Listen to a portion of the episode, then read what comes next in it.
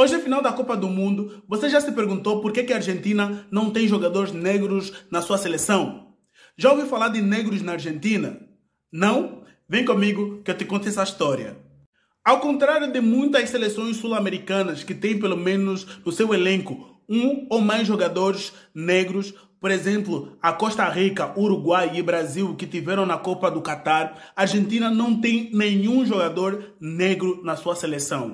De acordo com a história, mais de 200 mil nativos africanos desembarcaram às margens do rio Prata durante o período colonial da Argentina.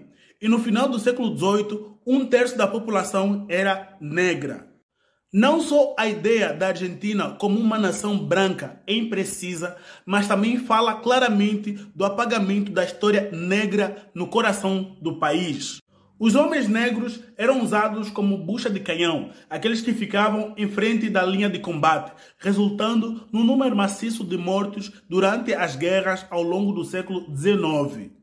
Os exércitos espanhóis, por exemplo, recrutavam pessoas escravizadas para lutar nas guerras de independência da Argentina, de 1810 a 1819, contra as forças espanholas, com a promessa de liberdade depois de cinco anos. A Argentina aboliu a escravidão em 1853 na maior parte do país, mas em Buenos Aires só foi somente em 1861. Com a história da escravidão por trás, os líderes da Argentina se concentraram na modernização do país, olhando para a Europa como berço da civilização e do progresso.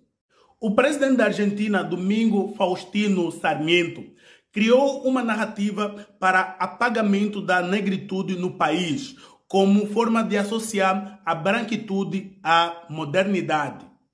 E em seu livro Facundo, Civilização e Barbárie, Sarmiento detalhou o que chamou de atraso da Argentina e a necessidade em que ele e os outros perceberam da Argentina se tornar civilizado e assim associar a herança europeia ao invés de africana ou indígena. De muitas maneiras, isso não é exclusivo da Argentina.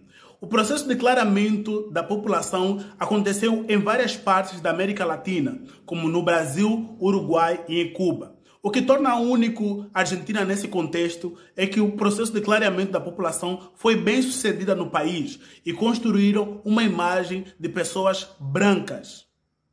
Tango, por exemplo, é um estilo musical que começou com pessoas escravizadas. E a palavra tango tem a sua origem no continente africano, que significa em alguns lugares como lugar de encontro. E também na língua lingala significa tempo ou momento.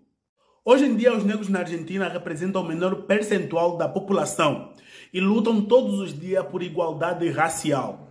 E vou deixar esses dois livros para vocês lerem e se aprofundarem mais sobre esse assunto. Para mais vídeos e curiosidades sobre o continente africano, me siga.